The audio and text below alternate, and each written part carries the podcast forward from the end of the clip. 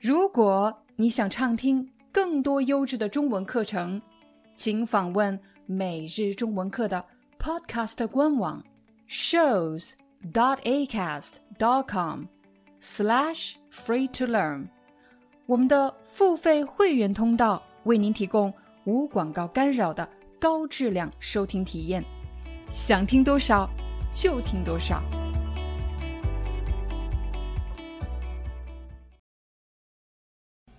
嗨，大家好，欢迎大家来到今天的中文课，我是你们的中文老师廖丹。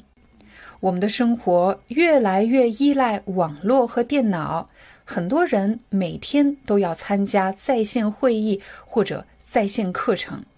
原本用中文去参加在线会议或者在线课程已经够让人紧张的了，但如果在这个时候，你又遇到了一些电脑或者网络上的技术问题，比如听不清楚、看不清楚，这些情况应该怎么用中文来解释呢？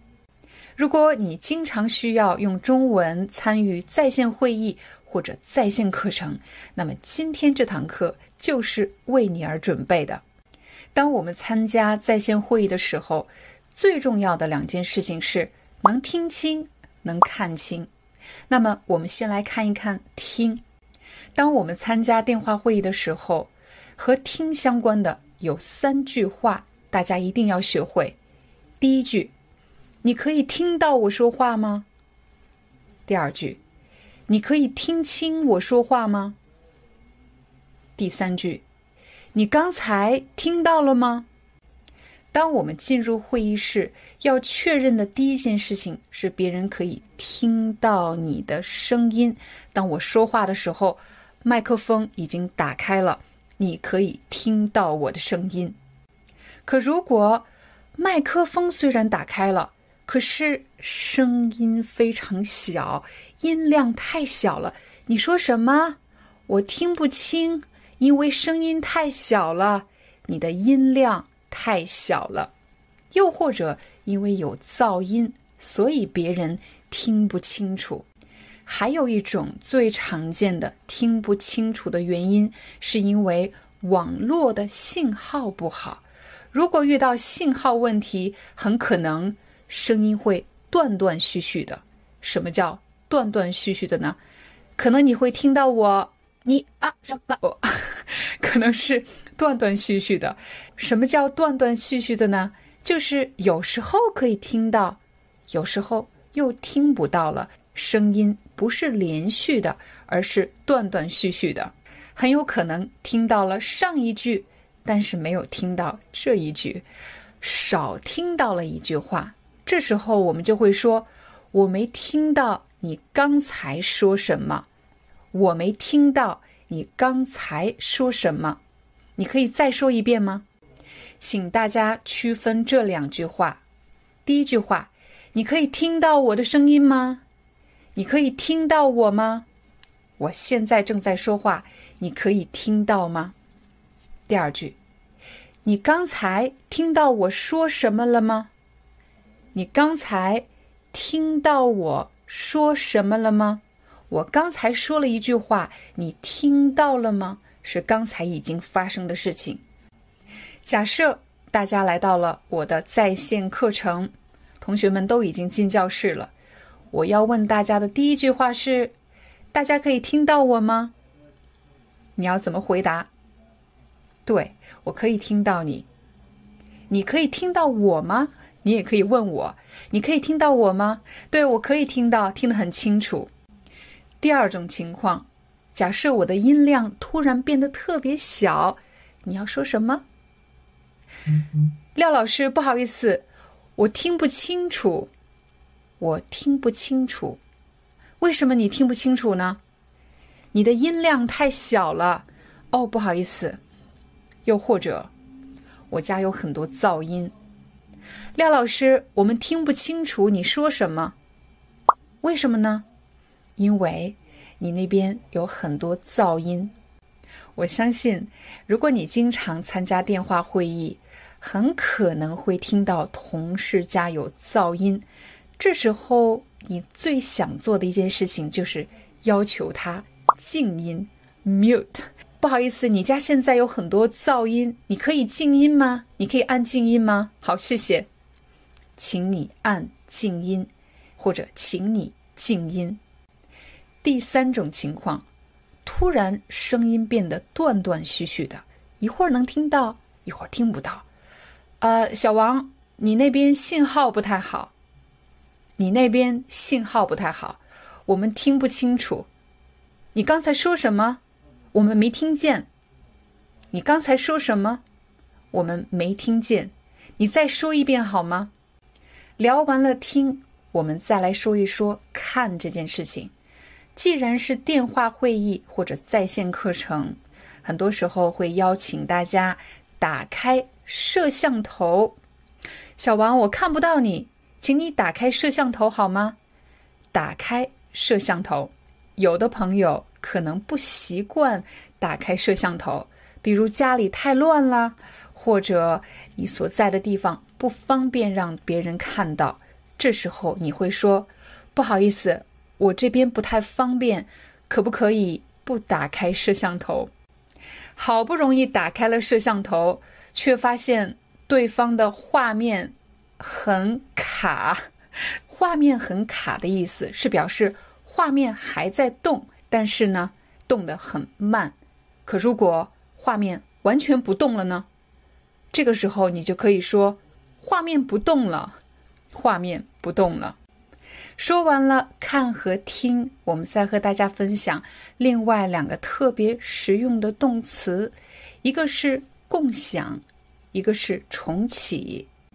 共享其实就是分享的意思，但是。当你参加电话会议的时候，人们已经习惯使用共享。共享什么？我给你共享我的桌面，我的桌面，我的电脑桌面 （desktop）。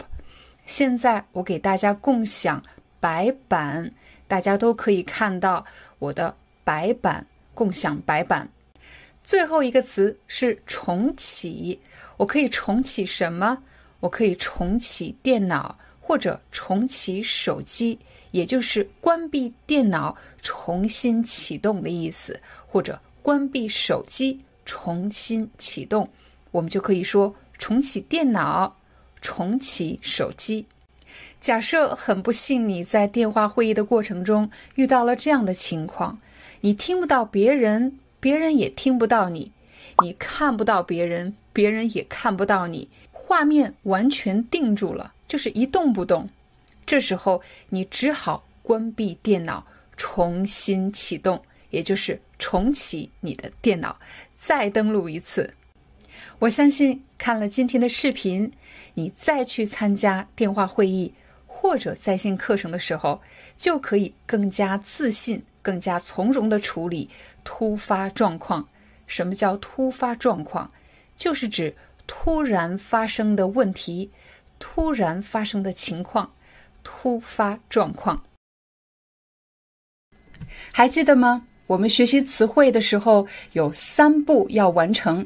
第一步，当你看到画面，你知道怎么用中文来说这个东西，这是什么呢？这是麦克风，麦克风。第二步，你可以看拼音来确认你读的对不对。拼音上写的是麦克风，但其实呢，在生活中我从来没有听到有人说麦克风，而是麦克风，麦克风。当我们参加在线会议的时候，有可能会使用到麦克风，比如我们的耳机上有麦克风，你的电脑上有麦克风。当你参加在线会议的时候，如果某个人说话的声音太小了。我们可能会想，是不是你的麦克风的音量太小了？Volume，可不可以把你的麦克风音量调大一点，声音大一点？又或者你说话的声音太大了，可能是你的麦克风的音量太大了，可不可以把你的音量调小一点，调小一点？我们再来看下一个词。这是什么？这是摄像头。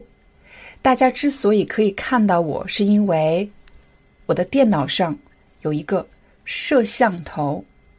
除了我们参加在线会议的时候，你会用到摄像头，但其实，在超市，在很多城市的公共场所，也安装了摄像头 （CCTV）。所以，摄像头有两个意思：一个是电脑上安装的摄像头，还有一个是公共场所用于监控使用的摄像头 （CCTV）。下一个。网络信号，网络信号。当你参加在线会议的时候，如果听不清对方说什么，或者一会儿能听到，一会儿又听不到了，声音断断续续的，这时候你就会说：“现在的网络信号不太好。”现在的网络信号不太好。为什么呢？为什么网络信号不太好？有可能是，有可能是周围有什么干扰，比如有飞机场，或者有一些仪器对我们的网络信号有干扰。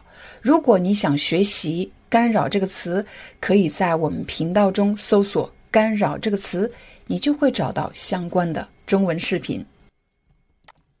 下一个，这是什么？噪音，噪音，你看“噪”这个字啊，有四个口，看来有很多的声音。噪音，噪音就是指你不想听到的声音。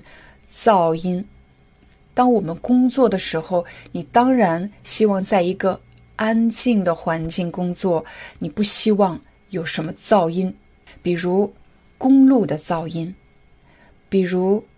建筑工地的噪音。如果你在家办公，那么孩子的吵闹声也可以是噪音。当我们参加在线会议的时候，如果你听到某位同事的办公室或者他家有很多噪音，这时候你就希望他什么？你希望他静音。小王，你那里有很多噪音，你可以静音吗？或者，你可以按静音吗？按是一个动作，表示按静音这个按钮。你可以按静音吗？请你静音，因为你的办公室有很多噪音，或者你的房间有很多噪音。下一个词，共享。共享这个词非常的实用。比如，你有一份文件。你希望你的同事都能够看到，这时候你就会说：“我可以给你共享这份文件，也就是你可以看到，我也可以看到，就是英语的 share。我现在要给你共享这份文件。除了共享文件以外，有时候你还会用到白板这个功能，比如说 Zoom 的在线会议就有白板这个功能，很多人的办公室也安装了。”白板就是一个白色的板子，你可以在上面用马克笔写字。白板。那么，如果在学校呢？学校安装的一般不是白板，而是黑板，因为是黑色的黑板。在线会议当中，我们可以和同事共享白板。我们除了可以共享白板，还可以共享什么呢？这个词叫做。桌面，桌面，大家之所以可以看到词汇卡，是因为我给你共享了我的桌面。这个桌面不是桌子的桌面，不是桌子的桌面，而是指电脑的桌面 （desktop）。电脑的桌面，我给你共享我的电脑桌面，你可以看到我在电脑上的操作过程。第九个词，背景。背景。当我们参加在线会议的时候，大家可以看到彼此，对吗？通常都打开了摄像头。这时候，我们要特别注意自己的背景，你背后有什么？有的人可能是在家办公，背景比较乱，房间比较乱，所以他会他会设置一个虚拟背景。虚拟背景就是指不是真的，virtual 是一个虚拟背景。当你参加在线会议的时候，会设置虚拟背景吗？最后一个词，重启电脑。大家可以看到，在照片上有一个按钮，这个按钮可以开机，也可以关机。如果我的电脑出了什么问题，这时候我很可能要重新启动电脑。重就是再一次的意思，重新启动，再一次启动电脑，重启电脑。重这个字是个多音字，如果我念重，表示再一次，重启，重复；但如果我念重，它可以是一个形容词，很重，什么东西很重，重量的重。所以请大家注意，重启的重是一个多音字。打断、打扰，还有干扰。我来给大家第一个场景：假设大家来到我的中文课，同学们都坐下了，我要做一个自我介绍。可我刚刚说完“我姓廖”，有一位同学举手说：“廖老师，不好意思，我打断一下，您的麦克风没开，我们听不到你说什么。”他刚才说什么？他说：“不好意思。”我打断一下，什么时候你会用到这句话呢？当然是对方正在讲话，别人正在讲话，但是你有一件非常重要的事情要说，所以这时候要打断他的讲话，也就是他还没有说完，你就要插入另外一件事情。不好意思，我打断一下，然后解释你打断的原因。不好意思，我打断一下，外面有人找你。不好意思，我打断一下，这句话非常的实用。我再给大家一个情景，比如老板让你叫小王去他办公室一趟，你来到小王的办公室，发现小王正在和客户谈话，可是这件事情很重要。这时候你推开门就可以说：“不好意思，我打断一下。”小王，老板找你。不好意思，我打断一下。我打断一下什么？打断一下你们两个的谈话，因为有一件很重要的事情，老板找你。我们除了可以说打断某个人的讲话，又或者打断两个人的谈话，我们还可以打断某个人的思路。什么叫思路呢？就是你正在想一件事情。先做什么，再做什么，然后怎么办？正在想怎么做，这个叫思路。突然打断了他的思路，让他没有办法继续想下去。比如，你正坐在电脑前想怎么回复同事的邮件，怎么解决这个问题，突然你接到了一个电话。接完电话后，你突然想不起来，我刚才想到哪儿了呢？这通电话打断了你的思路。现在我要把打断某个人的讲话和打断某个人的思路这两个表达放在同一个情景里。比如今天你要参加一个非常重要的会议，在会议上你要介绍你的产品或者介绍一个项目。为这次讲话，你已经做了很长时间的准备。会议开始了。当你正在讲话的时候，突然有一位同事打断了你的讲话，他提出了另外一个问题。回答完了这个问题，你突然忘了接下来要说什么。为什么我们在讲话的时候特别讨厌被别人打断呢？就是因为他会打断你说话的思路，让你忘了接下来该说什么。学习完了，打断。我们再来看一看“打扰”这个词。我们来想象一个场景：假设你要到另外一个城市出差，出差的时候你要住在酒店里。你不仅要住在酒店里，晚上还要在酒店工作。你工作的时候呢，不希望有人来敲门或者来帮你打扫房间。这时候，你可以在酒店的门上挂一个牌子，这个牌子上写着四个字，是什么呢？请勿打扰。什么叫请勿？就是请你不要干什么，不要打扰。谁会来打扰你呢？比如酒店的服务人员有可能会来打扰你。打扰你干什么？打扰你工作，或者打扰你休息。打扰到底是什么意思呢？比如你正在睡觉，可是这时候有人敲门，门声把你吵醒了。你还能睡吗？当然不能睡了。这个人打扰了你休息。打扰这个词非常的实用，在日常生活中我们经常用到。比如，我们要向邻居借一样东西，去敲邻居家的门。我不知道邻居正在干什么，有可能他在吃饭，有可能他在睡觉，有可能他在看电视，但是。当我去敲他的门的时候，很可能给他造成了一些不便，造成了一些麻烦。这时候我就可以说：“不好意思，我打扰一下，请问您家有油吗？可不可以给我借一点橄榄油？我家的油用完了。”再比如，你来到一个陌生的城市，你走丢了，这时候你想向路人问路，从这里路过的人问路。你发现两个年轻人正在拍照，他们正在做自己的事情。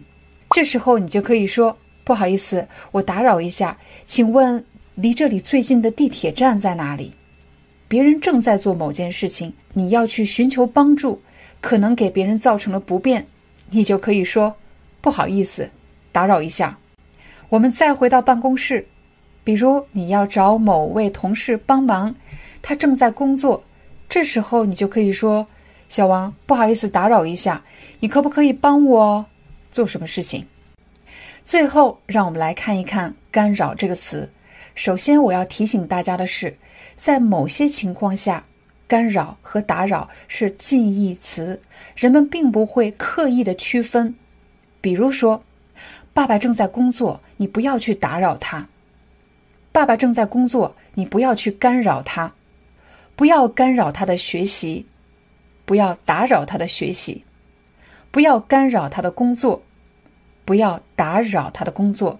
在这样的句型中，干扰和打扰是可以替换使用的，但是在某些情况下，打扰和干扰是不可以替换使用的。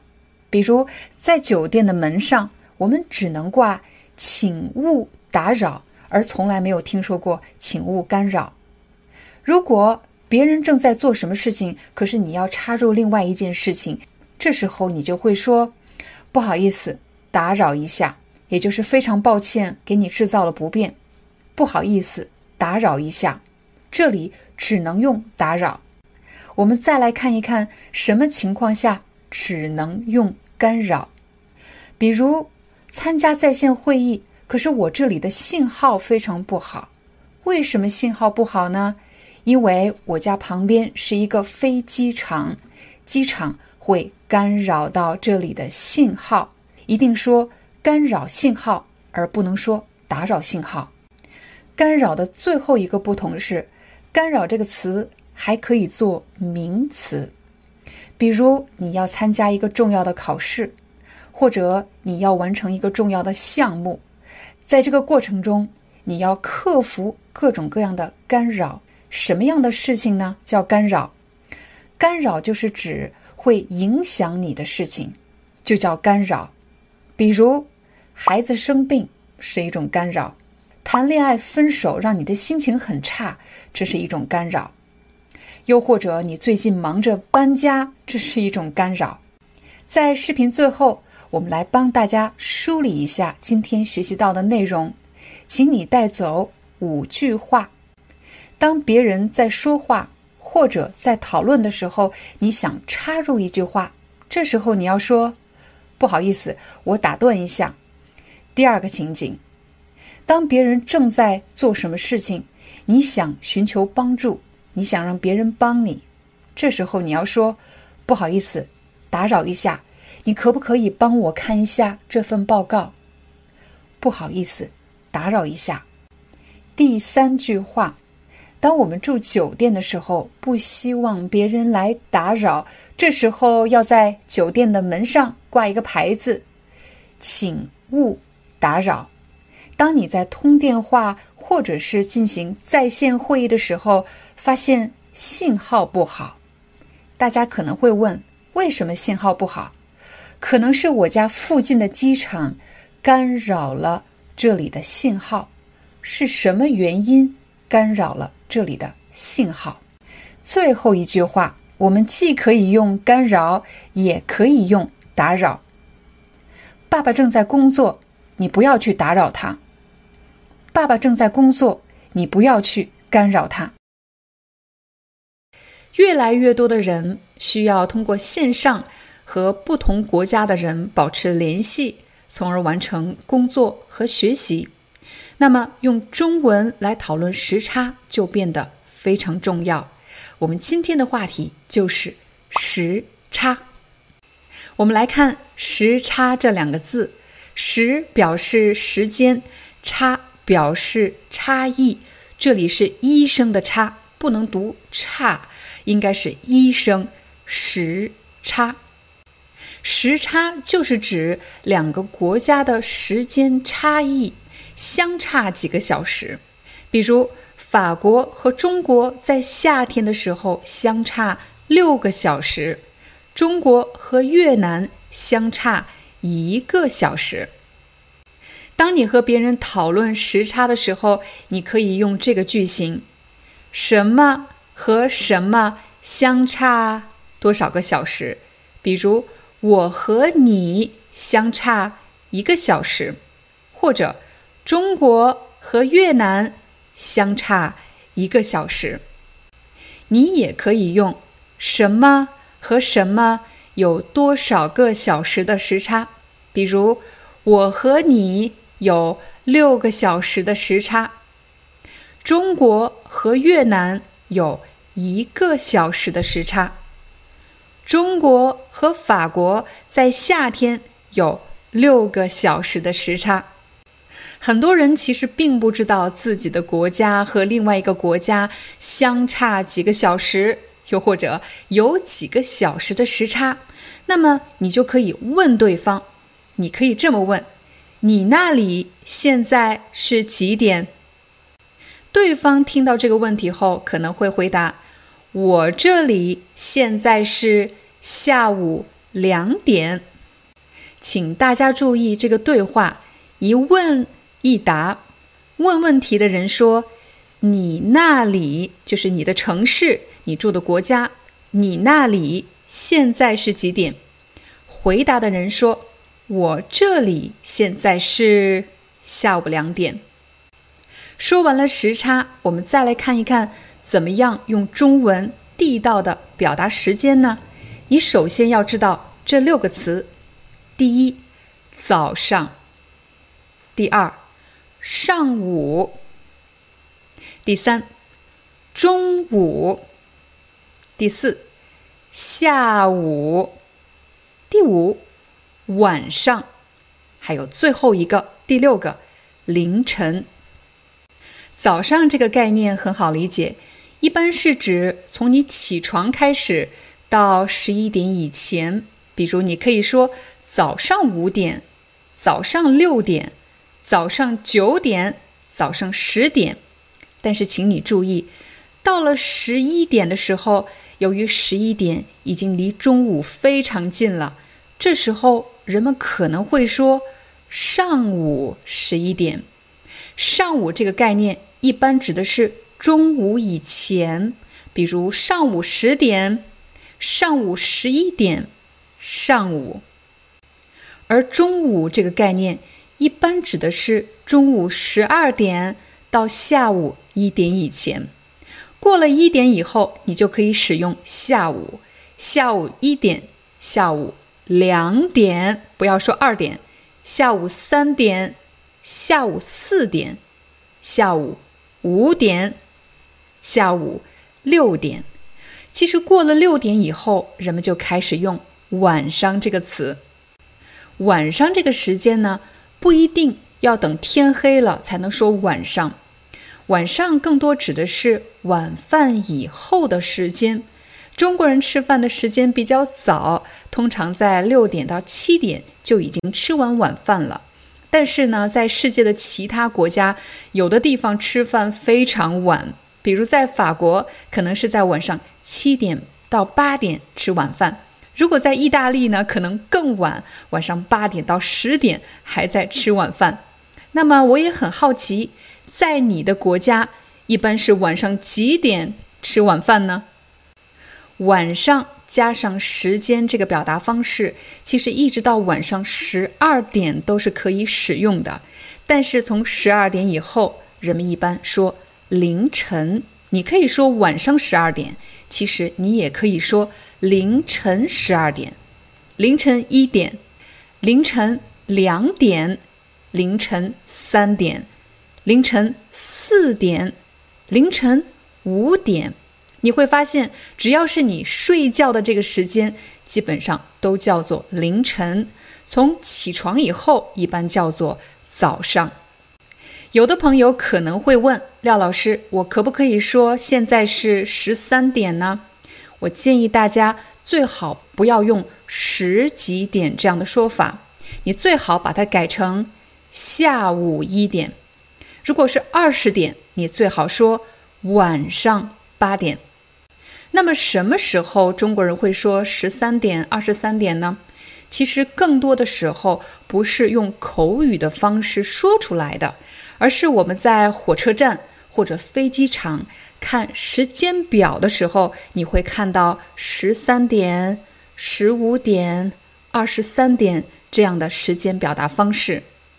假设这里有一张机票，你可以看到，在飞机票上写着你的起飞的时间是十七点，而你降落的时间又或者落地的时间是二十点。它可以写成十七点、二十点，但是当我们说出来的时候，人们习惯说下午五点和晚上八点。想要讨论时差，你还要知道两个概念，那就是夏令时和冬令时。夏让你想到了夏天，冬让你想到了冬天。但其实呢，夏令时不一定只是夏天。冬令时也不一定只是冬天，比如今年夏令时的时间是三月二十七日到十月三十日，而冬令时的时间是十月三十日到三月二十六日，并不是只有冬天，对吗？其实，在我来到法国之前，我并不了解什么是冬令时，什么是夏令时。中国人不太了解这个概念，那是因为中国现在是没有冬令时和夏令时的，只有一个标准时间。但是呢，在很多国家，比如欧洲的法国，还有英国，他们都是有冬令时和夏令时的。一个国家的冬令时一般是它的标准时间，而夏令时要比标准时间少一个小时或者早一个小时。我非常好奇，在你的国家有冬令时和夏令时这样的概念吗？还是说你们只有一个标准时间？欢迎大家在视频下方留言给我，用今天学到的句型来练习一下。比如，你可以回答：“我这里现在是下午几点？我这里和中国相差多少个小时？还有，我这里和中国有多少个小时的时差？”我其实刚来法国的时候不太适应夏令时、冬令时的时间调整，经常把时间算错，我就很好奇。为什么要有一个夏令时呢？在网上查了资料，我才发现，原来实行夏令时可以更加充分地利用阳光，减少能源的浪费。但是也有一些人对下令时持反对意见。对什么什么持反对意见，就是表示他们不同意。他们认为下令时给人们的出行还有交通造成了很多不必要的麻烦，带来了很多社会成本。那么，我也想问大家：你对下令时是持反对意见呢，还是支持的意见？还是说你无所谓，怎么样都可以？我在网上查资料的第二个发现是，我原本以为中国是没有夏令时和冬令时的，后来发现，原来在中国的1986年到1991年这六年期间，中国曾经实行过夏令时和冬令时这个制度，但是后来取消了。在视频的最后，我要和大家完成一个练习，你可以想象我是一个路人。我在路上遇到你了，我和你不认识，但是我问你的时间，我说不好意思，麻烦请问现在几点了？请你看屏幕上方，现在几点了？有的人说七点五分，还有的人说七点五分钟，都不对，应该说七点零五分。下一个时间。不好意思，麻烦请问现在几点了？现在八点十分，非常棒。下一个时间呢？八点十五分，没错，你也可以说八点一刻。下一个时间，八点半，没错，你可以说八点半，也可以说。八点三十分，但是千万千万不要说八点三十分钟，不能说分钟，要说八点三十分或者八点半。下一个，八点四十五分，非常棒。有的人说八点三刻，嗯，八点三刻也是正确的。但是呢，如果你跟我说八点三刻，我要花好长时间想八点三刻。一刻十五分钟，三刻四十五分钟。对于大多数人来说，八点四十五分是最简单、最自然的回答。八点三刻呢，有点麻烦。下一个，八点五十五分，没错，你也可以说差五分，九点。对，差五分，九点。最后一个时间。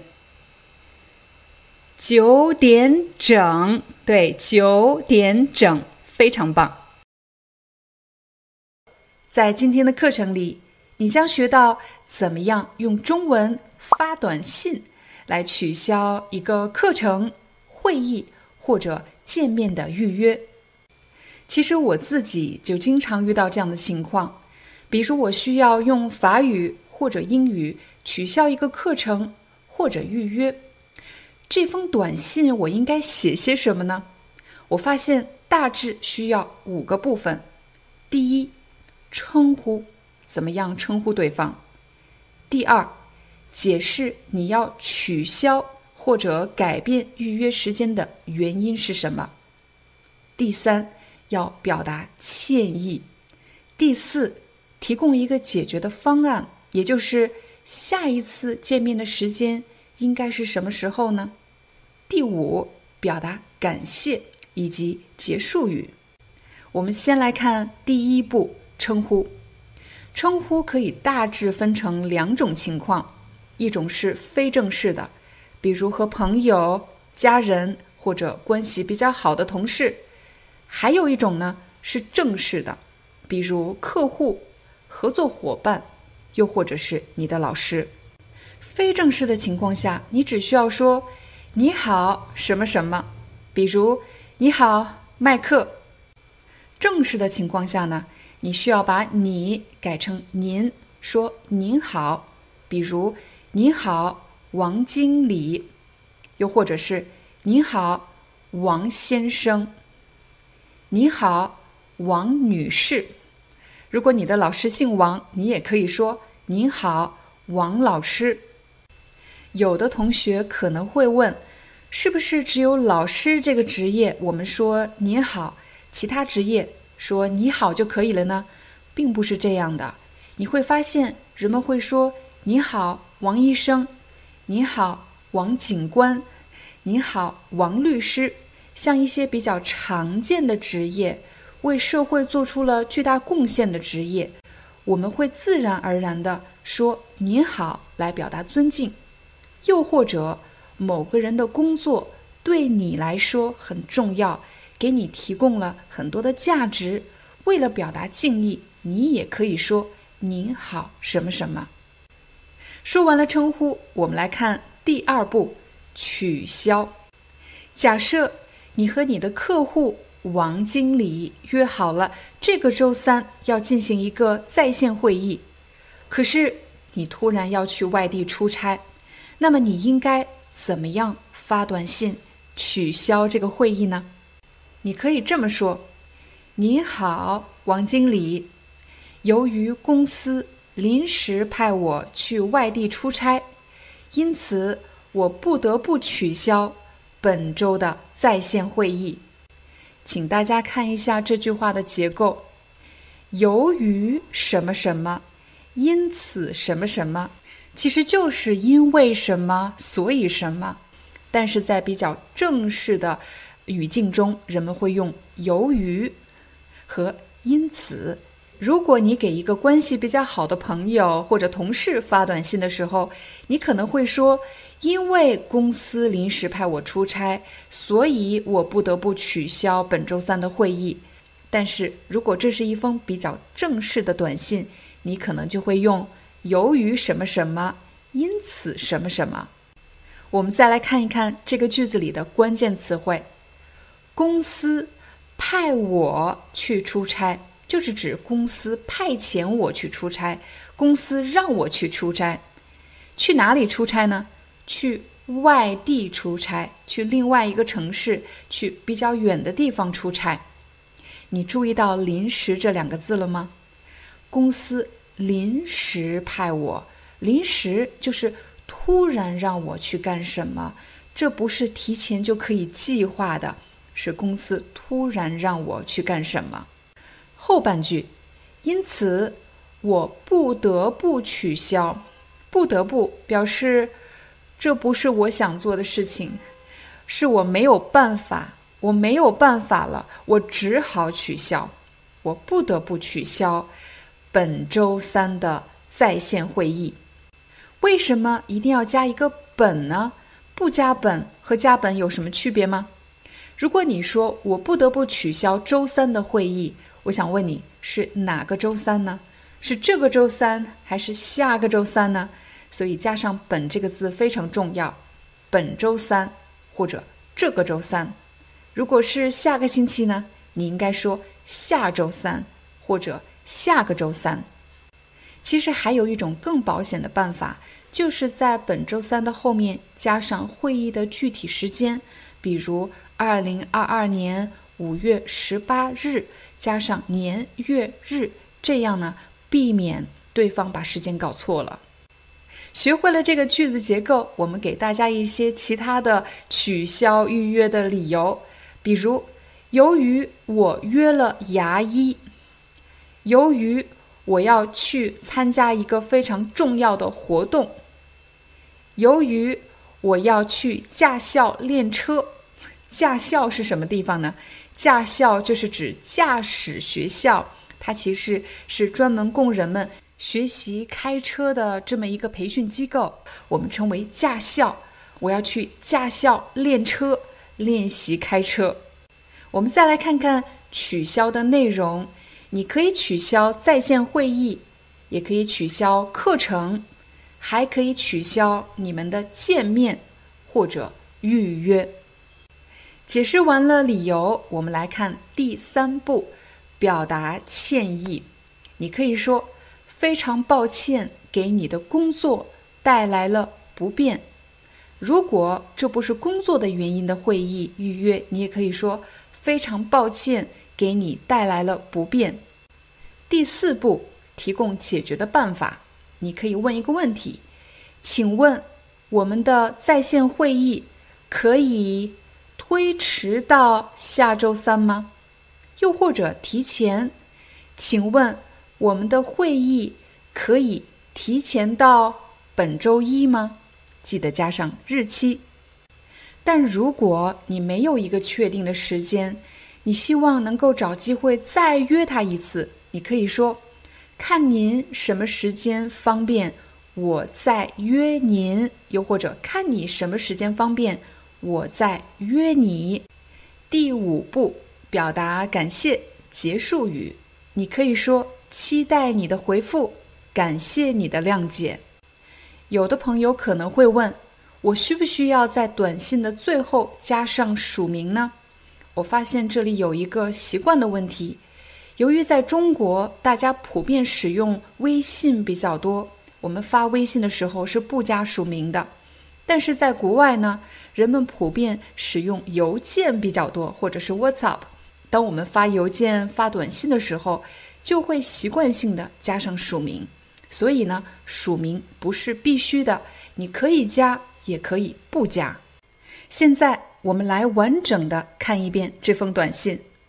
您好，王经理，由于公司临时派我去外地出差，因此我不得不取消本周三的线上会议。二零二二年。五月十八日，非常抱歉给您的工作带来的不便，请问我们的会议时间可以推迟到本周五吗？二零二二年五月二十日，北京时间下午两点，期待您的回复，感谢您的谅解。现在我们把短信的难度稍稍增加一点，假设。会议的时间就是明天，可是今天晚上你要取消会议，应该怎么发这封短信呢？请大家记得，如果这是一个坏消息，我们首先要表达歉意。你好，王经理，非常抱歉这么晚了才给您发短信，然后再解释你为什么要取消。解释完取消的原因后，还要第二次表达歉意。出现这样的情况，肯定给您的工作带来了诸多不便。诸多就是很多不便的意思。我对此非常抱歉。第二次致歉后，这时你可以问下次会议的时间。请问下个星期你有空吗？请问。下个星期您方便吗？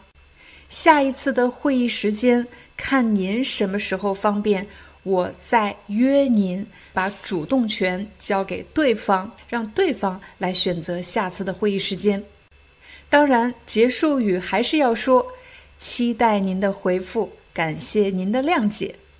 现在我们来完整的看一遍这封短信。您好，王经理。非常抱歉，这么晚了还给您发短信。由于公司临时派我去外地出差，因此我不得不取消明天的在线会议。出现这样的情况，肯定给您的工作带来了诸多不便，我对此非常抱歉。您看下周什么时候方便，我再约您。期待您的回复。感谢您的谅解。学习完了第二封短信，我们再给大家增加一点点的难度。当我们面对的对象不同的时候，传递的信息是不一样的，承担的责任是不一样的。假设这一次我们面对的是客户，那么如果你这时要取消会议，你就需要主动承担责任。你可以在解释完取消的原因后说：“出现这样的情况是我的责任，我保证不会让这样的情况再次发生。”又或者你可以说：“出现这样的情况是我没有做好协调工作，导致两个活动的时间冲突。我向您保证，不会让类似的事情再次发生。”关于是不是要主动承担责任这个话题，我相信每个人的观点是不一样的。就我个人的经验来说，我发现主动承担责任要好过找借口。现在我们和大家看一遍最后一封完整的短信。您好，王经理，非常抱歉这么晚了才给您发短信。由于明天公司有一个非常重要的活动，因此我不得不取消我们的线上会议。出现这样的情况是我的责任，是我没做好协调工作，导致两个预约的时间冲突。非常抱歉，给您的工作带来了诸多不便。我向您保证，以后不会让类似的事情再次发生。请问，会议可以推迟到下周五吗？二零二二年五月二十日，北京时间下午两点。期待您的回复，感谢您的谅解。学习完了这三封短信，我要给你一个挑战。假设明天早上我们有一堂中文课，可是你现在想发短信告诉我你想取消这堂课，你会怎么给我发短信呢？请大家把你的短信发在视频下方。线上、线下、在线，还有上线这四个词。到底有什么区别？应该怎么使用呢？在前几期中文课，我们曾经拍摄过一期视频，讲的是如何用中文去处理在线会议中遇到的各种状况。如果你还没有学习的话，请点击视频上方的链接就可以找到了。我相信正在观看或者收听我们中文课的朋友们，有很多人由于疫情的原因，不得不在家工作。这时候你要参加很多的在线会议。刚才我说的是在线会议，有的朋友可能会说不对呀，老师，为什么有的人说的是线上会议呢？到底应该说在线会议还是线上会议？到底哪个对呢？先别着急，让我一个词一个词为你解释。我们首先来看“线上”这个词，“线上”这个词其实来自英语。Online，在线上，在线上，比如有线上会议、线上课程、线上游戏。其实“线上”这个词也可以替换成网络、网络会议、网络课程、网络游戏。大家看到了，线上什么其实就是指网络什么，也就是说。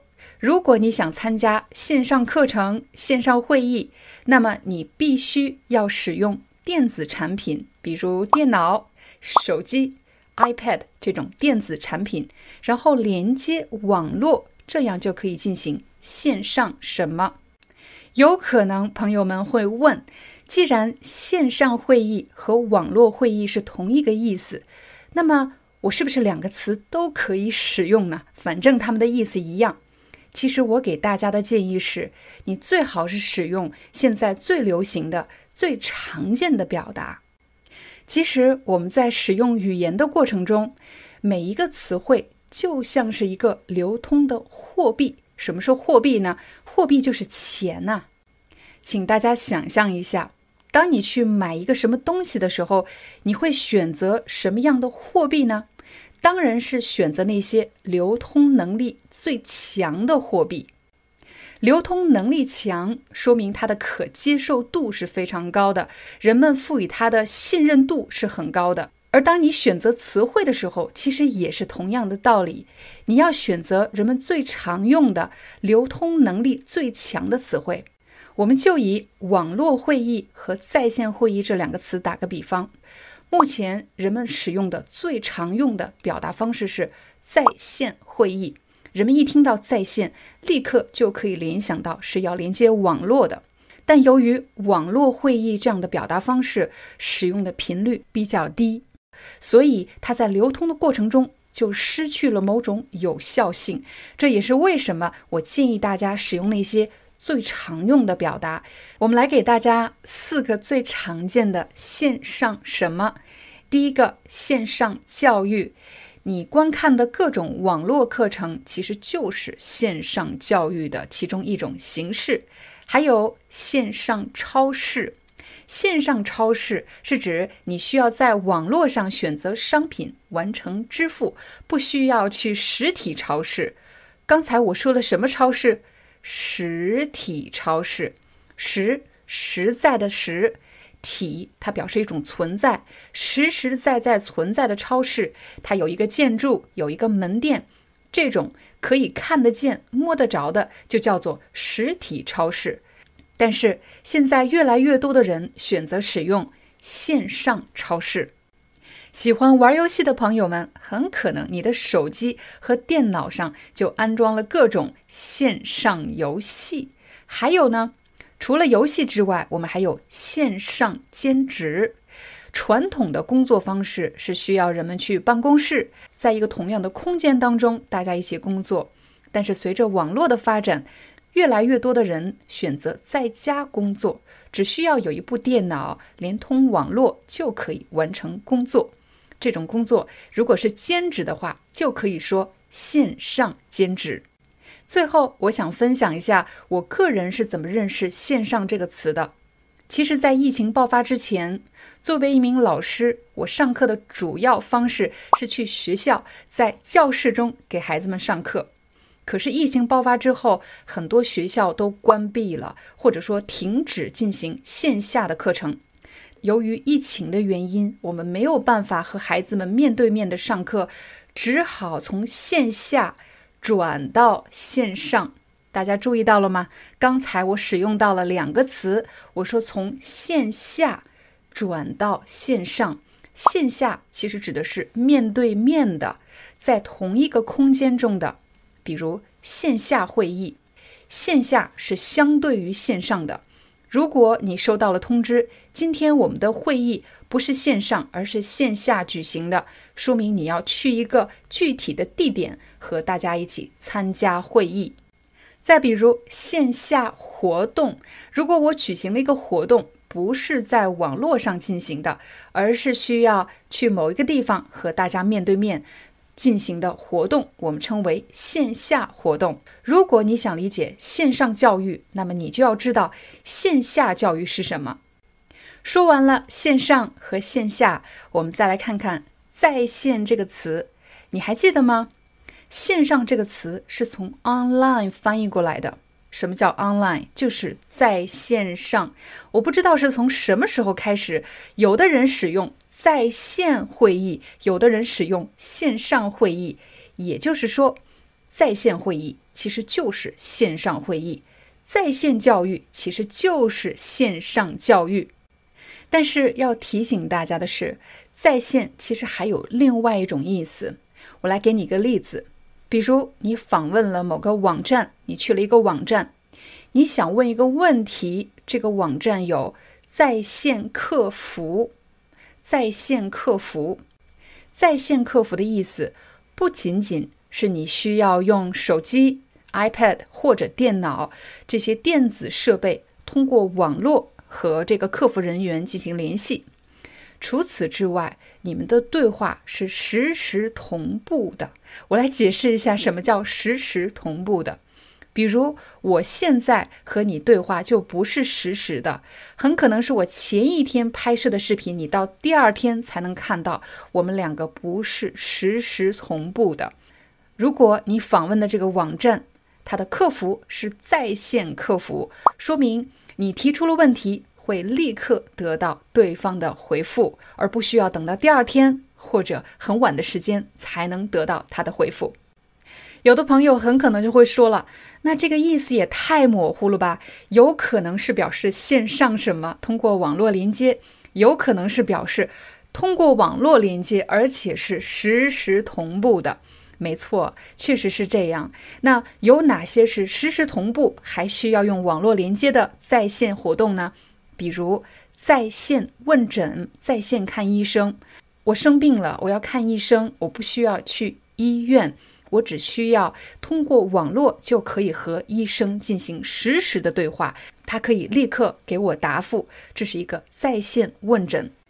最后一个我们要说在线和线上不一样的地方，那就是在线这个词可以用来修饰动词，请大家看这三组词，比如线上游戏、就等于在线游戏，但我也可以说在线玩游戏。再比如，线上课程就等于在线课程，我也可以说在线观看课程。在线是可以用来修饰动作的。再比如，线上会议就等于在线会议，但我也可以说在线参加会议或者在线召开会议。在线可以用来修饰动作。为了帮助大家理解，我在这里画了一个思维导图，请大家注意。首先呢，如果你想理解线上，那么你一定知道线下，它是和线下相对的。线上什么？比如说线上课程、线上会议，其实就等于在线会议、在线课程，在人们的日常交流中，并不会做刻意的区分。另外，你要知道的是，“在线”这个词可以用来修饰动作，比如在线参加会议、在线咨询。最后，你要知道的是，“在线”这个词有时候强调的是实时的同步互动，也就是表示，当你提出问题的时候，对方可以立刻给你答复，比如在线客服。做了这些总结之后，让我们再来看最后一组词。我们要分析的是上线和在线。我知道很多朋友都在使用 WhatsApp，那么我们就用这个软件来帮大家理解上线和在线到底有什么区别。当我们想要讨论一个人使用某个软件登录的状态的时候，就可以使用在线和上线。如果他现在正在使用这个软件，我们可以看到这里有个标识，它的登录状态是在线，他正在使用。但有的时候，我们还可以看到这个人他上一次上线的时间，也就是他上一次登录的时间。假设你和你的老板去中国的某个城市出差，他给你分配了一个工作任务。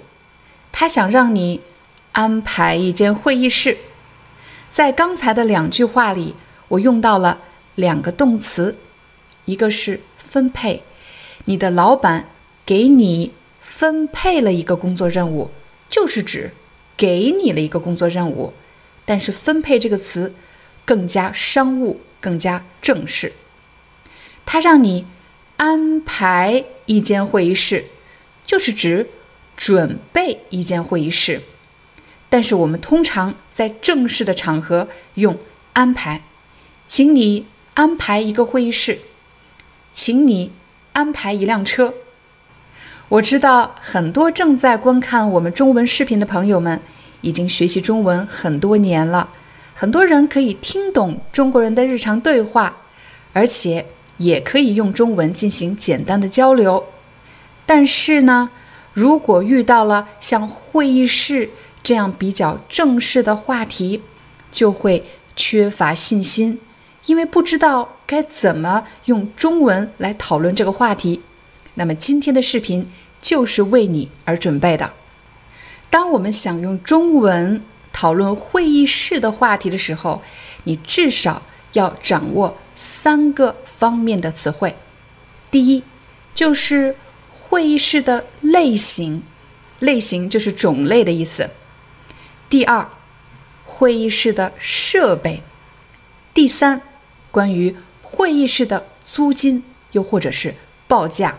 我们来看第一个，会议室的分类其实非常简单，大致分成这三种：小、中、大。我们可以说小型会议室。中型会议室，还有大型会议室。除此之外，你还要问清楚这个会议室可以容纳多少人。容纳的意思其实就是指能够坐下多少人。这个会议室的空间可以坐下多少人？但是“坐下”这个词太口语了，在商务场景中、正式的场合中，人们会说这个会议室。可以容纳多少人？比如，一般来说，小型会议室可以最多容纳十五个人，中型会议室最多可以容纳五十个人，而大型会议室可以容纳六十到三百个人。刚才我给你的只是一个例子，并不是一个准确的数字，所以当你去租会议室的时候，你一定要问清楚这个会议室。可以容纳多少人？假设你找到了一个小型会议室，这个会议室可以容纳十五个人，可是你们一共有十八个人，怎么办？这时你需要另外一个句子，你可以问这里的工作人员：“请问可以再加三把椅子吗？”加是什么意思？一加一就是这个加。你可以说：“请问可以再加三把椅子吗？”可是，如果加了三把椅子后，你发现会议室变得特别的挤，特别的拥挤，你改变想法了，你不想要这三把椅子了，你就可以说：“算了，把这三把椅子撤掉吧。”算了是什么意思呢？我们通常会在改变想法的时候。放弃之前的想法的时候，说算了，算了，把这三把椅子撤掉吧。撤掉就是指拿走，把这三把椅子拿走吧。如果你发现小型的会议室根本坐不下，你就可以要求换一间会议室。我想换一间中型会议室。接下来我们再来说一说。会议室的设备问题，如果是一个比较正式的，而且大型的会议，通常需要这六种设备：第一，话筒；第二，音响；第三，讲台；第四，投影仪；第五，LED 电子屏幕；最后一个呢，当然是。网络 WiFi，在会议开始之前，工作人员需要首先对话筒、音响进行调试。调表示调整，音量调大一点，音量调小一点。试表示试用。话筒会出现什么问题呢？比如没声音，又或者回音太大了。什么叫回音呢？如果你听到有人说话是这样，我我我我我我 是是是是是，这样就是回音太大了。音响呢，比如音量太大了，或者音量太小了，又或者音响里有很多噪音。如果一间会议室具备了这六种设备，那么我们可以说。这是一间设备齐全的会议室，你也可以说这间会议室的设备非常齐全。除了设备以外，我们还要看一看这个会议室的环境，比如这个会议室的通风怎么样？这里有空调吗？人们待在这个会议室会觉得呼吸不上来吗？没有新鲜空气吗？如果我待在这个会议室里觉得特别闷，说明这个会议室的通风系统不好；又或者这个会议室就像我们现在的教室一样，你可以听到外面的噪音，说明这个会议室的隔音不好，噪音特别大，可以听到外面的声音。最后，我们来说一说会议室的价格。这里的价格不是购买的价格，而是租用的价格。租用这个会议室的价格，你也可以说租金。会议室的租金，它是怎么计费的呢？计算费用的计费，比如可以按小时收费，一个小时多少钱？也可以按天收费，从早上到下午十个小时。这一天是多少钱？按天收费，你也可以说按天计费。当你询问会议室的租金的价格的时候，你需要掌握这两个句型：第一，你们是怎么计费的？你们是怎么计费的？就是怎么计算这个价格的？是按天还是按小时？第二，租一天多少钱？或者租一个小时多少钱？现在你已经知道了计算的办法，但是你希望他们的工作人员能够把价格发到你的邮箱，应该怎么说呢？你可以说：“你可以把会议室的报价发给我吗？”你可以把会议室的报价发给我吗？怎么发给你？你可以把会议室的报价发到我的邮箱吗？你可以把。会议室的报价发到我的邮箱吗？接下来你将听到麦克和他的老板之间的一段对话。麦克，我昨天跟你说的会议室找的怎么样了？我已经找到了，我打算预订王子酒店的会议室。好的，这次参加会议的人数比较多，差不多有三十多个人。这个会议室能坐下吗？绝对没问题。这是一个中型会议室，可以最多容纳五十个人。麦克的老板说：“这次参加会议的人数比较多。什么叫比较多呢？他没有说非常多、很多。比较多的意思就是指和平时相比，这次参加会议的人数更多一些。”比较多，比如你可以说这次工作的任务比较重，就是比平时的工作更难一些，任务更重一些。这次参加会议的人数是多少呢？是三十个人吗？不是，而是三十多个人，比三十多一些，可能是三十一、三十二、三十三。那到底是多少呢？这只是一个大概的数字，差不多三十多个人。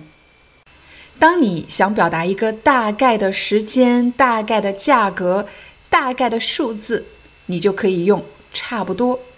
比如，我差不多九点到办公室。他每个月的收入差不多有八千块。在这里，我们只使用了“差不多”一个大概的数字。但是在刚才的对话里，麦克的老板用的是差不多三十多个人，还有第二个多，请大家注意这两句话。如果我说我差不多九点到办公室，是指九点左右，可能九点早一点，或者九点晚一点。但是如果我说我差不多。九点多到办公室，说明肯定是过了九点以后。他每个月的收入差不多八千块钱，和他每个月的收入差不多八千多块钱，差不多八千块指的是比八千少一点，又或者比八千多一点，八千块左右。但如果差不多八千多。肯定是比八千要更多一些。我们再来看下一句：这个会议室能坐下吗？其实除了在会议室，你会问这个会议室够大吗？能坐下吗？在餐厅，我们也会问类似的问题，比如这个桌子能坐下吗？这里当然不是指人们都坐在桌子上，而是指吃饭的这个桌子。周围有足够的空间、足够的位置供大家就餐吗？在口语中，人们经常这么说：“这个桌子能坐下吗？”麦克给老板的回答是“没问题”，而且他还在“没问题”的前面加了“绝对”两个字。他说：“绝对没问题，就是指百分之百没问题，你放心吧，绝对没问题。”这是一个中型会议室，可以最多容纳五十个人。那就好，那边的设备怎么样？他们的设备非常齐全，像话筒、音响、投影仪这些，我们都不需要准备。另外，会议室还有一个 LED 电子屏幕。老板问：“那边的设备怎么样？”那边在这里指的就是酒店那边。我们不需要在对话里反复说“酒店，酒店，酒店”，你可以用“那边”这个词来代替。大多数同学都比较熟悉“那里”这个词，比如“你那里现在几点？”“酒店那里的设备怎么样？”这两句话都是对的。但是在人们的日常对话中，很多人会说“那边”。如果你去了北方，人们甚至会读作“那边”。那边的设备怎么样？你那边现在是几点？其实就是“那边”，也就是“那里”的意思。麦克提到了“设备”这个词，除了我们可以说会议室的设备，你还可以说办公室的设备，比如在办公室。你要有打印机、电脑、电话、摄像头，还有电子屏幕等等等等办公室的设备。又或者在工厂，人们经常用工厂的设备，比如工厂生产用的各种机器也称为设备。麦克列出了很多会议室的设备，像话筒、音响。这里的“像”是什么意思呢？像其实就是比如、例如的意思，但是在口语中，人们会用“像”这个词。我们再来说说“话筒”这个词。话筒其实是一个比较口语的表达，比如我的面前就有一个话筒。你去唱卡拉 OK 唱歌的时候，你也会有一个话筒，但其实话筒也叫做麦克风。麦克风。他们的设备非常齐全，像话筒、音响、投影仪这些，我们都不需要准备。另外，会议室还有一个 LED 电子屏幕。那太好了，他们的报价是多少？这家酒店是按小时计费的，每小时四百元。考虑到我们的会议时间是全天。所以酒店方给了我们八折的优惠，另外还提供开胃小食和咖啡。这样算下来，会议的总费用是两千五百六十块钱。我们首先来看“报价”这个词，在这里，会议室的报价是多少，就是指会议室的价格是多少。如果你的工作和贸易相关，你就一定要知道。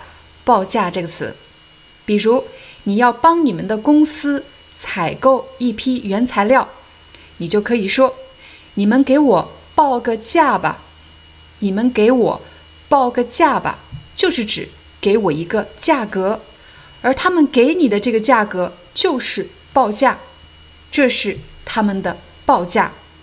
如果你觉得供应商给你的价格太高了，你就可以说。你们的报价太高了，你们的报价太高了。接下来，我们再帮助大家解释一下“酒店方”是什么意思。你肯定认识酒店，为什么这里有一个“方”字呢？如果你曾经观看过我们关于签订合同这一期中文课程，你肯定记得，在签订合同的时候，一般有甲方和乙方就是指签订合同的两边，可以是两个人，也可以是两个机构，甲方和乙方。再比如，当我们参加辩论赛的时候，我们会把对方称为你方，而自己呢称为我方。你方认为什么什么什么，我方认为什么什么。而在这里呢，酒店方其实就是指。酒店这边，最后我来给大家解释一下什么是开胃小食。首先，开胃小食这个词一般应用于酒店的服务行业，尤其是比较高端的酒店。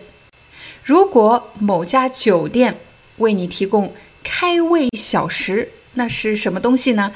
它肯定是吃的东西，食食物的食，而且分量比较少，不是正餐，不是一顿饭，可能是甜品、饼干或者是水果之类的一些零食。这家酒店是按小时计费的，每小时四百元。考虑到我们的会议时间是全天，所以酒店方给了我们八折的优惠。另外还提供开胃小食和咖啡，这样算下来，会议的总费用是两千五百六十块钱。嗯，不错，那就尽快定下来吧。好的，我这就去办。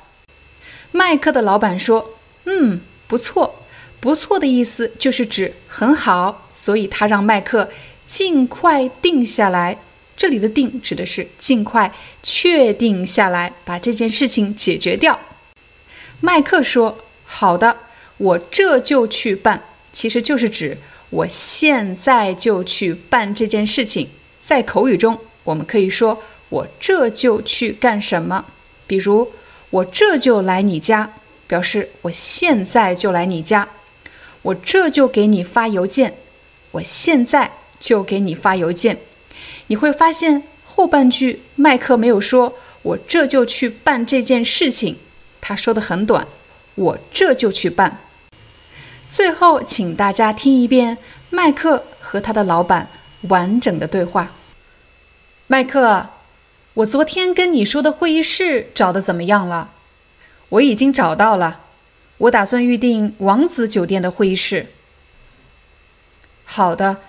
这次参加会议的人数比较多，差不多有三十多个人。这个会议室能坐下吗？绝对没问题。这是一个中型会议室，可以最多容纳五十个人。那就好。那边的设备怎么样？他们的设备非常齐全，像话筒、音响、投影仪这些，我们都不需要准备。另外，会议室还有一个 LED 电子屏幕。那太好了，他们的报价是多少？这家酒店是按小时计费的，每小时四百元。考虑到我们的会议时间是全天，所以酒店方给了我们八折的优惠。另外还提供开胃小食和咖啡，这样算下来。会议的总费用是两千五百六十块钱。嗯，不错，那就尽快定下来吧。好的，我这就去办。参加和参与这两个词到底有什么区别？应该怎么使用呢？首先，参加和参与这两个词都是动词，而且它们两个是近义词。我们首先来看“参加”这个词，你可以在“参加”的后面加入一个组织。如果你是学生，你可以参加学生会，学生会是一个组织。如果你已经工作了，你可以参加工会，工会也是一个组织。又或者你是一个很有爱心的人，你可以参加红十字会，做一些慈善活动。这里要提醒大家的是，当你说参加了什么组织，参加也可以替换成另外一个词，你也可以说我加入了什么组织。参加的后面除了可以接一个组织以外，你还可以接一个活动，比如你去参加朋友的婚礼，或者参加朋友的生日派对。在公司，你可以参加一个会议。你也可以参加一个讨论。除此之外，你还可以说参加比赛、参加展览，还有参加演出。这里要特别提醒大家的是，当你说我要参加一个比赛，表示你是参赛选手；可如果你只是观众，你可以说我去看比赛。同样的，当你说我去参加一个演出，说明你是表演者，你可以唱歌跳舞，在舞台上表演。如果你只是观众，你要说我去看一个表演。还有，当你说我去参加一个展览，其实指的是你在这个展会上有自己的展位。如果你只是去看呢，你可以说我去看一个展览。说完了参加，我们再来看一看“参与”这个词。参与的后面可以接一个动词，参与干什么？参与干什么？强调的是你和一些人一起来具体做某件事情。我来给你一个例子，比如你参加了一个公司的会议，在这个过程中，你都具体做了什么呢？比如你参与。布置了会议室。布置会议室的意思，其实就是指你要把会议室的桌椅还有各种设施摆到应该摆放的位置，便于召开会议。我们就说布置会议室。在会议的过程中，人们当然要讨论，而且制定计划。所以你可以说我参与了制定计划。还有，我参与了讨论某个事情，比如我参与了讨论裁员的事情。请大家特别注意，参与加上动词的结构，其实也可以变成参与加名词的结构。比如，参与了布置会议室，我们也可以说我参与了会议室的布置。我参与了制定计划。你也可以说，我参与了计划的制定，我参与了讨论裁员的事情。你也可以说，我参与了裁员这件事情的讨论。当你使用“参与”这个词的时候，大家一定要记得，你参与了干什么？肯定不是你一个人做的这件事情，而是和其他人一起来做这件事情。有的时候是好事，有的时候是坏事。比如你参与了整蛊老板，整蛊老板其实就是捉弄老板的意思。整蛊老板不是什么大事，但是有些坏事就更严重了。比如一个人他做了违法的活动，而且他不是一个人做的，而是和其他几个人一起做的。这时我们就可以说，他参与了违法活动。准时、按时、及时这三个词有什么区别？应该怎么使用？我们首先来看“准时”这个词。准时一般用来形容公共交通工具，我想到了四个，比如公共汽车、地铁、火车，还有。飞机，我们都知道，公共交通工具一般有一个时刻表，时刻表上规定着什么时候出发，什么时候到达。假设你要坐火车和朋友们去旅行，火车票上写着八点开车，到了八点，火车就开了，那么说明这个火车很准时。又或者你要去外地出差。为了不影响工作，你买了早上七点钟最早的一个航班。可是到了七点，你却听到了广播里通知，航班将推迟一个小时起飞。这时，你可能会觉得这个航班不准时。我们除了可以说某个交通工具不准时以外，你还可以用“准时”来修饰一个动作。假设你参加了一个旅行团。导游对你说：“明天早上我们八点准时出发。准时干什么？就是指时间一到，这件事情就会发生。这个结构呢，是强调不能迟到，到时间就要做某事的意思。又或者，经理告诉大家，我们的会议明天下午两点准时开始，大家不要迟到了，准时开始。”表示时间一到，我们就开始，不会等任何人，所以你千万不要迟到了。又或者你和朋友约好了今晚七点见面，可是他总是担心你会迟到。这时你就可以说：“放心吧，我七点准时到。”说完了准时，我们再来看“按时”这个词。按时通常会和另外一个动词一起使用。按时干什么？比如老师对我说：“你们家的孩子啊，不能按时完成作业。我今天留的作业应该明天交，可是他总是要等两三天以后才能给我。准时交作业，准时干什么？强调的是一定要在规定的时间内完成某件事情，不能拖延。下班之前，老板跟你说：“小王。”记得明天按时交报告啊！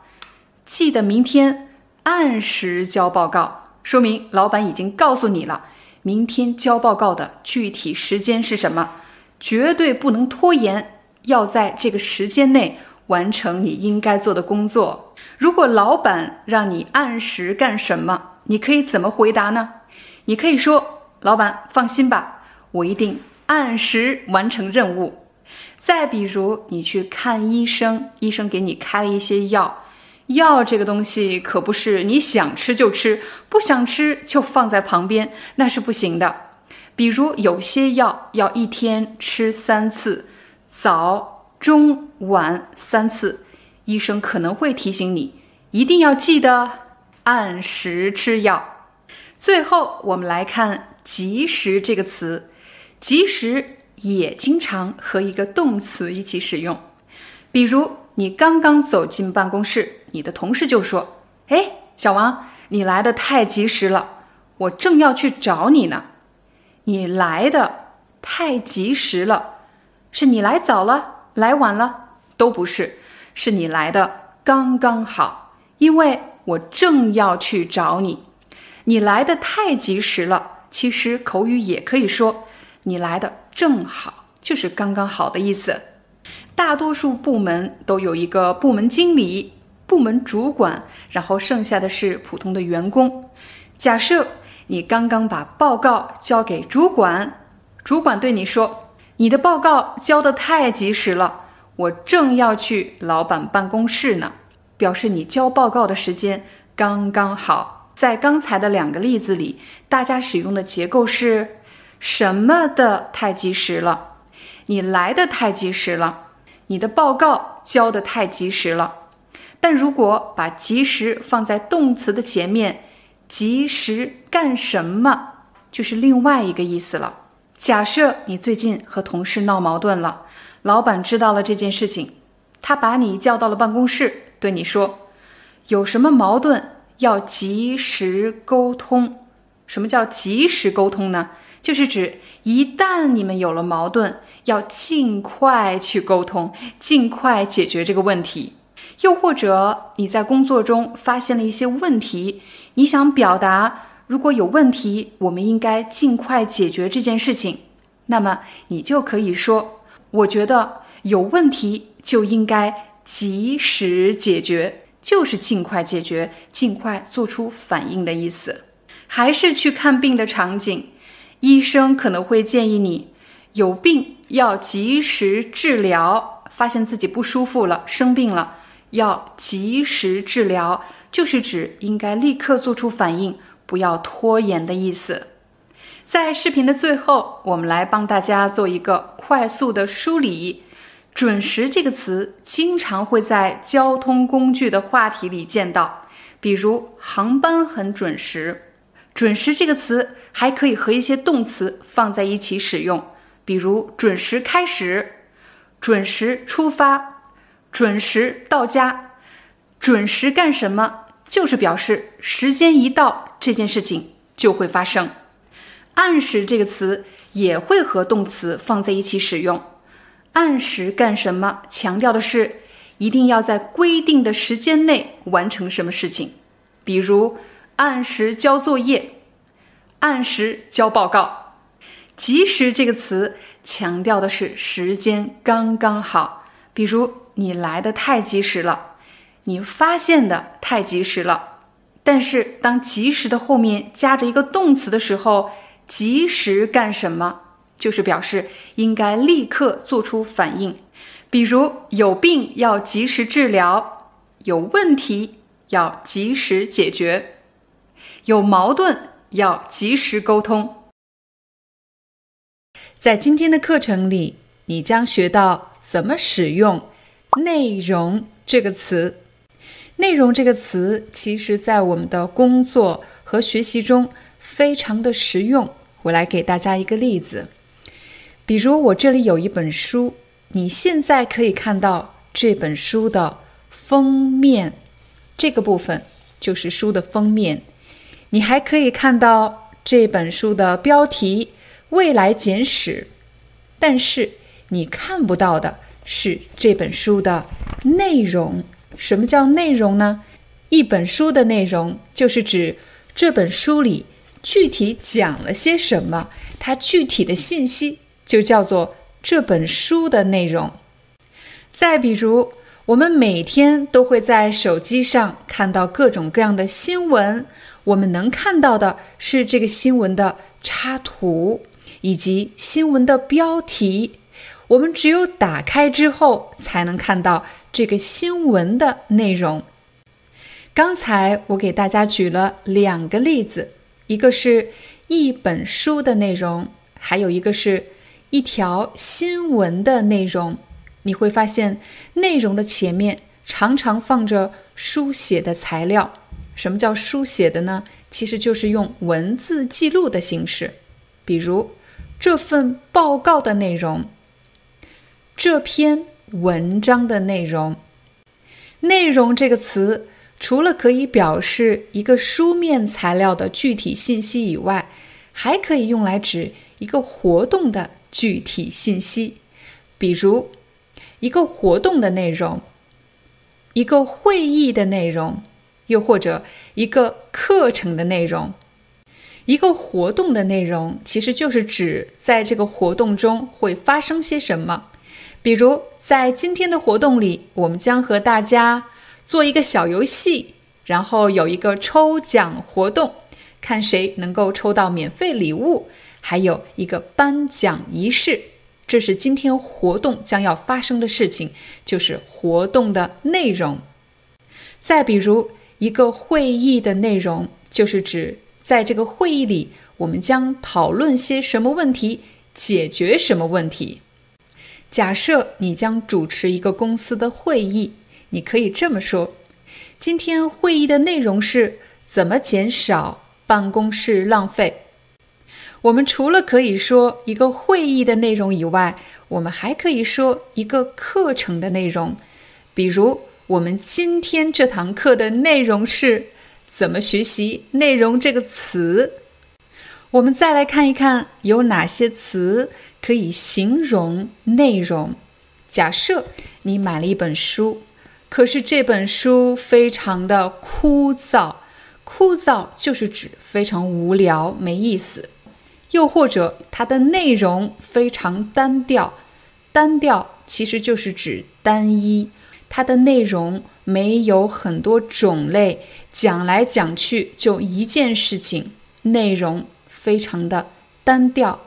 又或者，这本书的内容非常复杂，复杂其实就是难理解，对人的理解能力要求太高了，太复杂了。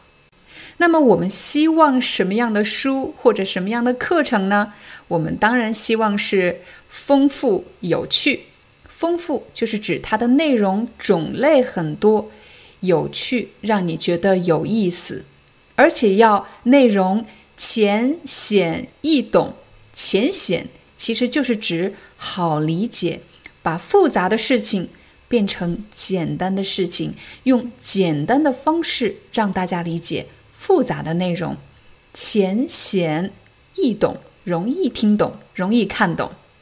所以，如果你发现了什么书籍或者什么课程，让你觉得非常有意思，而且很容易看懂。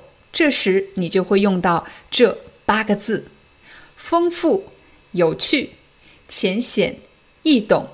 什么东西丰富、有趣、浅显易懂呢？你可以说，这本书的内容丰富有趣、浅显易懂。你也可以说，这个课程的内容丰富有趣、浅显易懂。在进入下一阶段的学习之前，我先帮大家整理一下。在课程的最开始，我教给大家有一些词可以和内容一起使用。什么的内容？比如书面材料的内容，或者是一个活动的内容。接着，我们又学习了哪些形容词可以来修饰这个内容。而接下来，你将学到内容可以和哪些动词来搭配呢？比如，你写了一份报告交给你的老板，老板看了之后说：“这份报告的标题没有问题，只是……”内容我觉得是不是太单调了？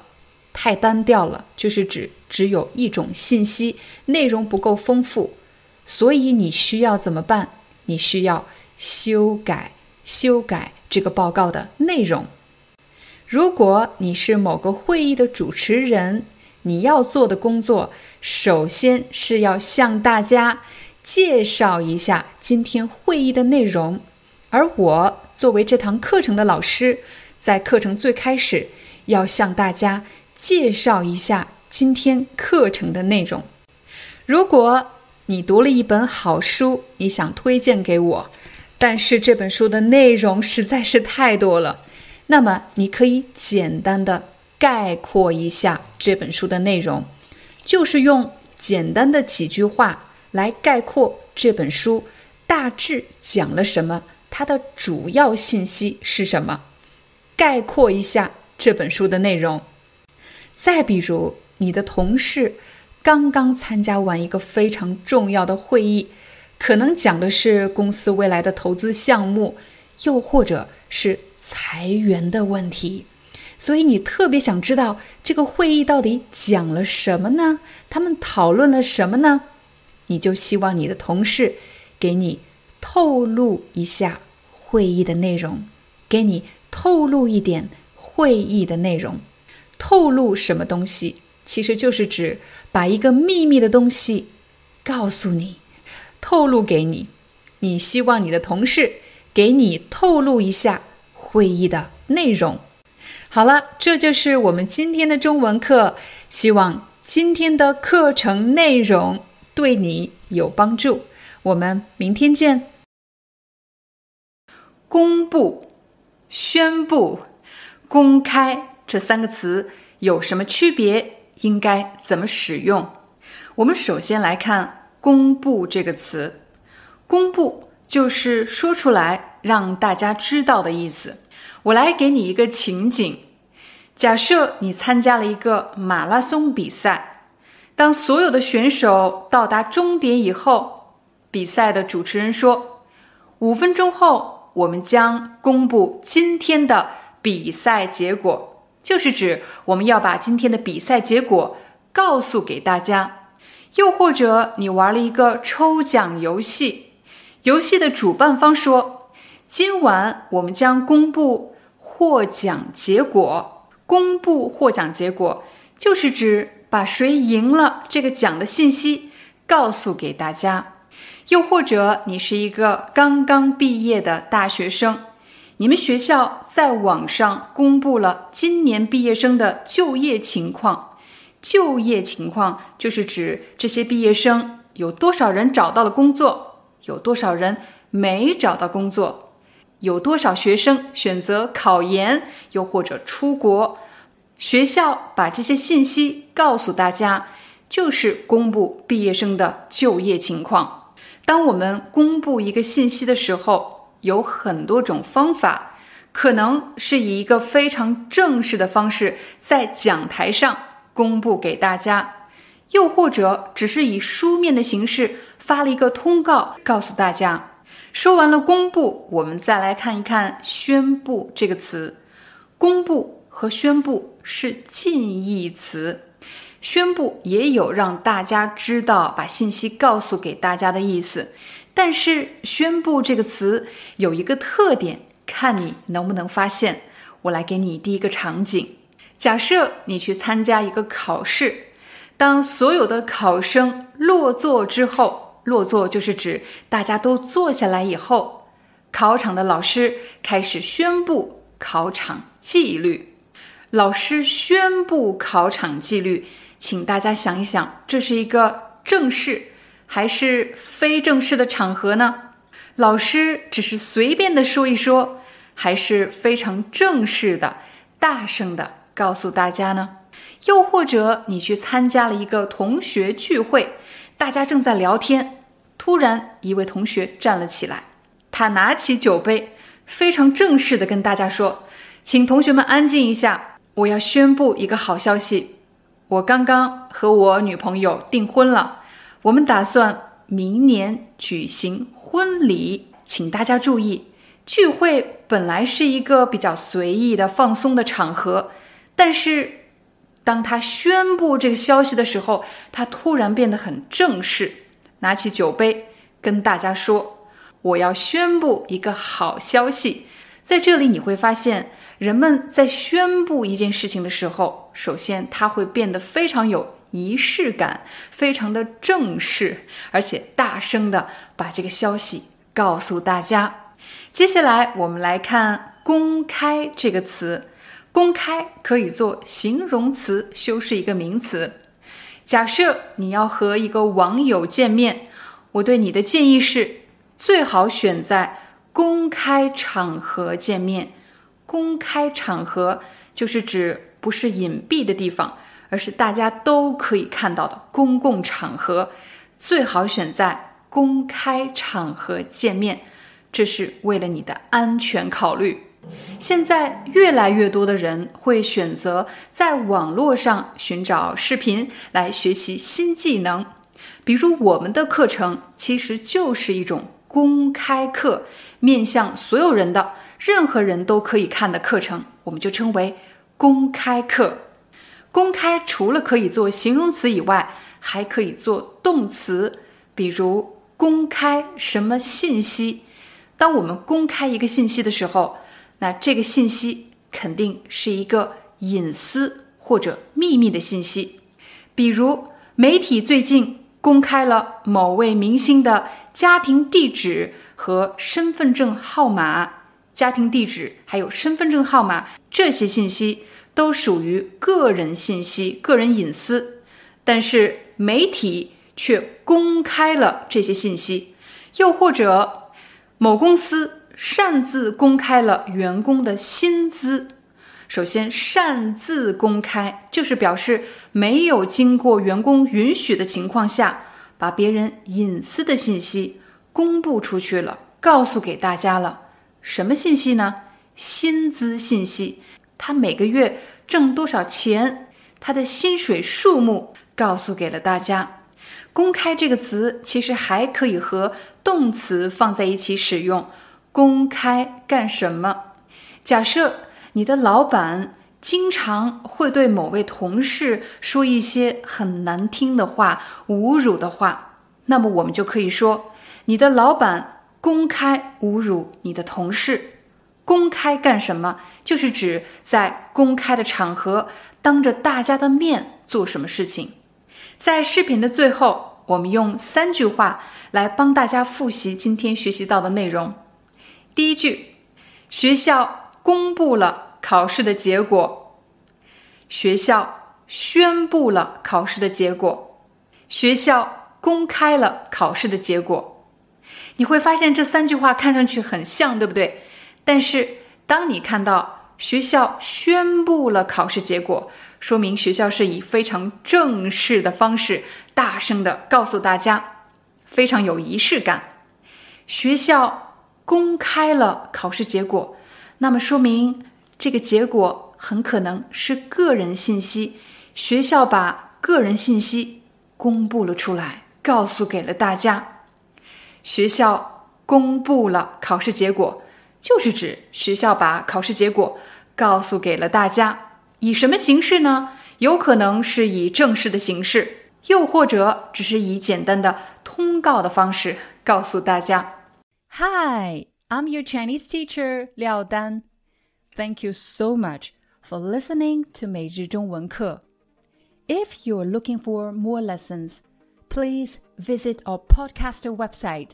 Here's a link shows.acast.com slash free to learn. As a silver member, you can get access to all the lessons we've created to help you learn natural Chinese in a fun, interesting, and immersive way. Join us today. Enjoy your ad free listening.